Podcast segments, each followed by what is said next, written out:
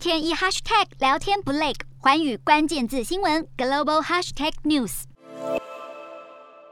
北大西洋公约组织在一九四九年成立时，目标相当明确，就是重建被二战重创的欧洲，并且防止苏联侵略欧洲。苏联解体之后，北约缺乏存在目标，几乎名存实亡。法国总统马克宏二零一九年甚至直说，北约正在脑死。如今普丁攻打乌克兰，说是要阻止北约东扩，反而赋予了北约存在的意义。俄罗斯的侵略行动更让北约复活，也让欧盟觉醒。乌俄开战之前，欧洲许多国家还抱持观望态度，度对制裁没有达成共识。但普丁一下令出兵，一切都改变了。二十七国团结一致，对俄罗斯祭出严厉制裁，同时军援乌克兰。俄罗斯入侵也让乔治亚、摩尔多瓦等国出现危机感，跟上乌克兰的脚步，申请加入欧盟。乌俄战争撼动全球地缘政治，也改变德国跟瑞士长久以来的政策，德国背负着二战的阴影。战后一直奉行偏重贸易跟对话的和平外交传统，如今乌俄战争让德国惊醒，大幅提高国防预算，或者即将重返军事大国的地位。而瑞士在两次世界大战都维持中立，这一回却实施欧盟对俄国民众跟企业的所有制裁，并且冻结他们的资产，被认为打破过去中立的立场。俄罗斯入侵乌克兰也暴露出欧洲能源的供给弱点，促使欧洲追求长期能源独立。如今。德国停止批准具有争议的北溪二号天然气管线。欧盟在近期也将公布新的能源策略，减少对俄国能源的依赖，有可能长远的改变全球能源的格局。Hello，大家好，我是寰宇新闻记者刘倩文。国际上多的是你我不知道的事，轻松利用碎片化时间吸收最新国际动态，立刻点选你关注的新闻议题关键字，只要一百八十秒，带你关注亚洲，放眼全球。